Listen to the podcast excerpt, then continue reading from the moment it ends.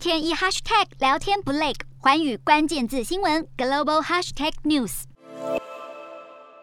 马来西亚政府表示，关于全面开放边境的防疫条例，卫生部已经草拟完成，预计将在近期内正式公布。而国家复苏理事会主席慕尤丁表示，会建议政府最快在三月一号全面开放边境，让符合条件的入境人士都不需要隔离，只要完成筛检以及遵守防疫条例。好，慕尤丁认为，马来西亚开放边境的速度相比其他国家来说较为缓慢。如果能够越早开放边境，那么对于马来西亚的经济复苏就越有利；越晚开放造成的负面影响也就越大。不过，马来西亚卫生部却表示，政府预计最快要等到今年第二季才能够全面开放边境。